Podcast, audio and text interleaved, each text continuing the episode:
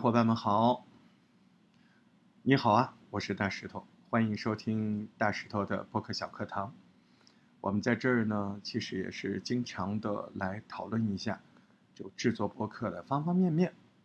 那其实，在里面最重要的，我觉得是提升能力，特别是有很多不但来听小课堂，而且是来参加大石头的创作营的小伙伴，可能他们对自我的要求。更高，可能他们对制作播客的愿望更加的有憧憬啊。那所以今天呢，我们来聊一下，嗯，聊两个部分。第一个部分呢是如何讲好一个故事，第二个部分呢是如何清晰的表达出一个观点。啊，先讲第一个板块啊，如何讲好一个故事。喜欢听故事是人的本性嘛，因为人们在听故事的时候就会。我们的这个右脑啊，右脑，它有情绪的感知。你讲故事，你就会触发听众的这个情绪感知。在这，可以在安全的环境之下，让听众有一种“哎，我好像自己就经历了这个事情”的感觉。这种就是听故事的享受，这种它就能够满足人类底层的心理需求。要不然呢，影视剧为什么这么红火呢？对不对？流行文化一直昌盛不衰。就这个原因，而且我们播客呢，啊，它是声音，哎，这个声音音频节目是最适合讲故事的，它可以生动的把一个形象通过语言的形式告诉你，哎，最可怕的是谁？是你自己，你的那个脑子，它会有一万种想象，一万个人听一个故事会有一万种版本，对吧？所以这个呢，它就比视觉有更多的展开，嗯。这个就是声音的魅力，啊，声音讲故事的魅力，那个生动的讲好的故事，那比干巴巴的讲道理那能吸引人多了，你起码能听下去。你有时候干巴巴讲道理，人听两秒人关了，对不对？嗯，那个时候我们在学院的时候学这一块的时候，会讲到那个一个例子，叫《肖申克的救赎》。嗯，这个电影是很棒的啊。这个电影呢，呃，他的男二号啊，就是那个黑人。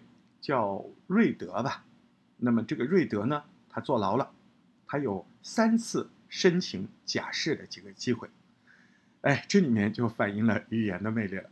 他第一次跟第二次都没成功，是咋回事呢？这个警察第一次问他，瑞德，你是否有悔过自新啊？瑞德说，真的，我敢说，我已经完全改变了啊！上帝为证，我不再会危害社会。警察说：“好，好，好，你回去继续坐牢。”啊，第二次也是一样的，差不多就是那么那么啊。老实说，我已经啊，上帝为证，我不再会危害社会了，我完全悔过自新了。警察依然没有通过。嗯，那么一直到这个第三次，第三次已经过去很多年了。这个这个黑人老头瑞德，他年纪已经很大了，头发都白了。这一回。警察来叫他说的时候，他说：“这个黑人瑞德他就说，他说悔过自新，我不懂这个什么意思，我不知道你们怎么解释这个词，但是对我来讲，那个词已经不存在了。你说说，你说说，我后悔犯罪吗？我没有一天不后悔，但是我后悔不是因为我现在做劳改。”不是因为我在监狱里服刑，也不是因为你们觉得我应该要后悔。那是为什么呢？是因为我每次回想那些事情的时候，我仿佛都会看见有一个愚蠢的年轻人，嗯，他犯了可怕的罪。我很想过去跟那个年轻人谈一谈，让他有些判断力。我想告诉他正确的方向应该是怎么样的，但是我做不到。因为那个孩子早就不在了，只剩下你眼前我这么样一个糟老头子，我只能这样活下去。所以你问我，我想假释吗？我无所谓。吼吼，你可以想到，如果你是警官，你听了这样的话会怎样？所以，在电影中，警官。在这一次被深深的打动了，批准了这个黑人瑞德他的假释。因为前两次他的回答太过于官方，很很扁平，很没有说服力。但是刚才这第三次的时候，瑞德在讲这些事的时候，他让人有了一种场景感，而且由于这种场景感会把你带入进去，让你有一种情感的共振。因为那个时候你面对的瑞德已经是个六十多岁的中老年人了吧，对吧？啊，而且我外国人可能比我们这个 年纪还要显得更老一点。当你面对着这样的一个人说出这样的话的时候，你的心肯定会被打动，所以呢，通过故事不仅可以巧妙地传递你的想法，还可以怎么样？还可以调动其他人的体验感。去引发和你一起共鸣、共情、共振，对不对？那么你说讲好一个故事会有什么一个法则吗？有啊，我们经常说的四大法则。今天我们就好好来说说。可能有些人每天都在用，可能有些人呃已经记不太清楚了。嗯，可能有些人他可能没有经过这个训练。那好，那我们今天哎重新来过。嗯 STAR 法则，S T A R，帮助我们更好的表达主题。那么，STAR 在一起，你说这不是星星吗？天上的星星。我英语不好，我还记得这是星，没错。嗯，那跟星星有关吗？没有任何关系，它只是 S T A R 这四个字母是四个另外的词语的字首啊。S 是情景。你可以理解成为故事的背景、前情、时间、地点、人物，啊，这是 S。T 呢？T 就是在啊前面这个背景之下，那故事中的人物接到了一个什么样的任务，需要解决一个什么样的困难，啊，所以你知道，T 是大概我要干啥事儿，解决一个什么目的，对不对？那么 A 呢？A 指的是行动，action，经常拍电影拿那个板子一夹，咔嗒，action，对，就开干，啊，也就是说，基于这个目标，我们要慢慢一步一步的怎么啊去叙述刚才那个人在那个背景之下，在那个基于这个目标，他要一步一步的怎么做，他怎么做了？他采取了什么措施？他这个故事怎么发展了？对不对？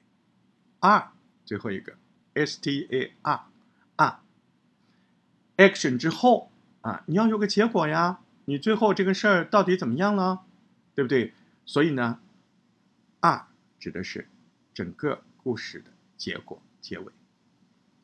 呃，教材当中当年我还记得啊，是讲的啥？啊，讲的那个鱿鱼游戏，对不对啊？鱿鱼游戏，嗯，鱿鱼游戏当中，嗯，他用这个 S，他跟大家讲的是这个背景啊，这个鱿鱼游戏的男主角叫什么？李李正宰演的，叫齐勋，嗯，齐勋。然后我记得是个，是不是叫齐勋？不是这样啊，是个四十多岁的那中年的男人，四十多岁中年男人就是鱿鱼游戏的男主角，呃，他。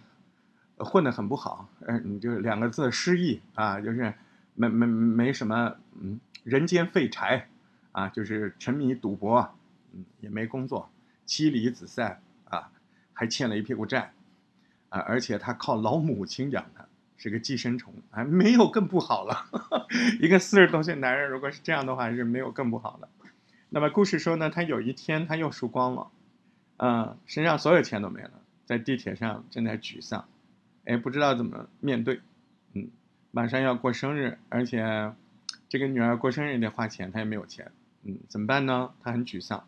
就在这个时候啊，一个身穿西装的神秘人，呃，是我喜欢的孔刘，韩国明星啊，嗯，不要问我为什么喜欢啊，每个人都有喜欢的原因嘛啊。那么这个神秘人呢，就出现在他面前，嗯，这个呢，就是鱿鱼游戏的开场跟背景。啊，他告诉你，男主他经历的是一个怎么样的生活，他是一个什么样的人设，嗯，嗯，这个 S 完呢，聊完了之后，我们就要确定这个任务是什么。就孔刘扮演这个角色，嗯，就跟他说：“你想不想跟我玩一个游戏啊？很简单，嗯，我们俩，呃，我们这个小时候玩游戏都玩过的，抽元宝盈利，嗯，你可以选择这个十万韩元，你可以选择赢了给我一个嘴巴，嗯，呃，反正赢一局也是同样的，嗯，想不想玩啊？那么男主们肯定就同意了，不同意也没这个电影了呀。”对不对啊？两个人呢，在地铁站里就开始玩起来抽元宝。过了一会儿，嗯，这个时间一转，男主的手里拿真的拿到一个超过一百万韩元的现金啊，大概就人民币一百万五千多块钱吧。嗯，那也很厉害了，是不是哈？嗯，男主还收到了一张这个孔刘给他留的名片。嗯嗯，这个名片上写着：“其实你可以参加一场更大的游戏。”啊。这个呢，一共六局，这个游戏只会有一个获胜者。你只要通过这场游戏，你就可以获得你这辈子都积累不到的财富。哦吼，这是 S T A R 中的什么呀？T，对吧？诶，你看，所以这个电影肯定一会儿就是要讲这个男的怎么去参加这六局游戏，对不对？最后有没有获得这个钱？啊，对，没问题。所以接下来是什么？是。action 对吧？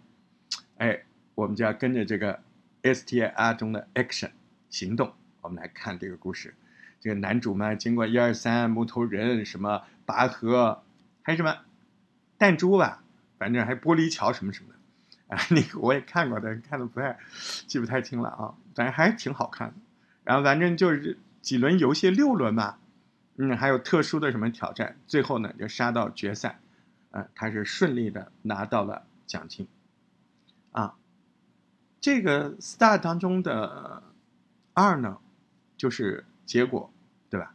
一共是四百五十多个人吧，四百五十六还是多少？反正只剩下了我们的男主角，他是拿到了奖金，但是他觉得自己依旧是个失败者。那这个电影当中，所有跟他产生了情感联系的朋友。在这个游戏当中产生了情感关系的朋友，在这个游戏过程中都死了，而他甚至发现自己和自己的朋友啊一起，嗯，就就付出了生命啊、鲜血啊、情感啊，这一切啊，居然就是有一些人为了取悦自己，嗯，就是一个小游戏，让人家玩的。让人家看了开心的，呃，自己和自己的最好的朋友像一群老鼠一样互相的自杀，就是有一个人，有一些人啊，看着这些老鼠厮杀而开心。所有的争斗都是为了取悦那些权贵阶层，啊，他们无聊，嗯，他们看着开心。资本控制着这样的游戏，无奈的让自己活在这个压抑的世界中。就是这个游戏的结尾。啊，我们今天不是谈游戏的啊，也不是谈电影的，我们今天是谈结构的。通过刚才这个例子，我们可以看到，STAR 法则就可以将一件事情清晰的、完整的表述出来。那么，对于新任主播来讲，对于我们新播客来说，一个完整的表达是基本功来着。但如何把这个事情变得更有吸引力？那对于我们来说，有很多事情需要去做。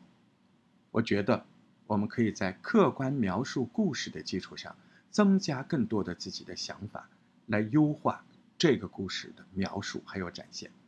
所以，仅仅是 star 吗？嗯，所以在 star 的基础上，还有两个特别的，它分别是多 t 和多 r，就是第二个 t。和第二个啊，甚至第三个 T，啊，这个 T 是指 thought 想法，比如说，由于由于游戏当中我们对剧中的挑战还有任务，那我们自己产生的想法信念是什么呢？怎么带入到这个情绪当中呢？啊，如果我们是那个人物的话，在面对这样的挑战，我们会有什么想法？会进行什么样的思考？什么谈话呢？其实我们在录制节目的时候都可以补充表达进去，这指的就是反思嘛，对吧？T，也就是说，从行动和结果当中，从行动和结果当中，我们可以获得哪些经验教训？然后结果带给我们怎么样的影响？那还是回到刚才鱿鱼游戏中，我们就可以在描述故事的剧情的时候，添加这些啊，由此产生的想法。哎，这就是那个多的 T thought。简单的来说，你比如说，呃，孔刘就我喜欢那个角色，其实他就像中介，对吧？他找到了一些欠债的、负资产的、生活在社会底层的人，哎，他告诉你，哎，哎，我能改变你命运。哎，你要不要来参加这个游戏？嗯，那从一开场的这个游戏开始，其实就是在铺垫，整个剧情它都会告诉你，你后面看到的游戏似乎都和小时候的游戏有关联，而且赢了有奖励，输了有惩罚，只是你没有想到，哎，惩罚是要付出生命为代价的，对不对？所以当这样的一个开局啊起来之后，你就会发现，由于游戏这个电影它其实是有一定的什么呀？现实意义和社会表达的，当然你可以不去想啊，我是个孩子，我我就把它当个游戏看，可以，可以，完全可以，呃，对不对？所以你看，但是当你是个成人，你是个有思想性，啊，有自己独特分析和能力的人，你就会发现这个电影，它还有更深的现实意义和社会表达，嗯。很多小时候的经历，很多小时候学到的东西，小时候得到的教训和知识，都会影响每个人一生的结局。而同样的结果，我们在后面，我们也可以增加一些反思。比如说《鱿鱼游戏》这部戏，它不是拿过前两年拿过这个奥斯卡最佳外语片和最佳韩国电影的那个《寄生虫》那个电影，其实很相近嘛，对吧？这这两个电影都是把人物放在一个 比较极端的啊极端的环境之下，人社会底层啊充满压迫的城市这样的一个社会规则之下，那么这些人呢就必须要通过各种办法、各种方式去努力，尽量的想去过上好生活。就因为这种极端，他就逼迫出了人性当中比较夸张极致的那一面。啊，由于游戏呢。成功的把它戏剧化了，把它游戏化了，把它挑战化了，那么这种东西就会让观众更有刺激感啊，代入感，嗯，就是现在我们说的那种沉浸，对不对？沉浸式的，你在那个戏里面，你是不是看中间的时候是不是有点着急，对吧？那就沉浸啊，你已经开始担心主角他的未来，就是你不小心就觉得自己是主角那种感觉，对吧？这个就是吸引了观众的共鸣。嗯，那你看看是不是用了刚才我们说的 STAR 这些公式之后，整个讲述呢就会变得生动完整。那如果你自己觉得自己在讲东西的时候过于平铺直叙，那你就可以尝试，对不对？尝试在讲完故事之后，哎，你试着看看你的录音，你的结构是不是符合这个 STAR 公式？啊，我经常说，哎呦，你提纲交上来，特别是你刚练习的，我不要你什么时间轴，你起码提纲交上来。因为交提纲其实就是在看看，你有没有啊，把这样的东西有意识的嵌进去。提纲就是结构，嗯，最初的呈现，啊，培养结构的土壤就是提纲。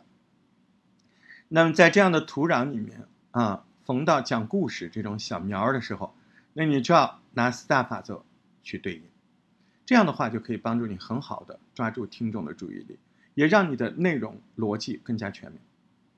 哎，这就是我们今天要讲的第一部分的内容。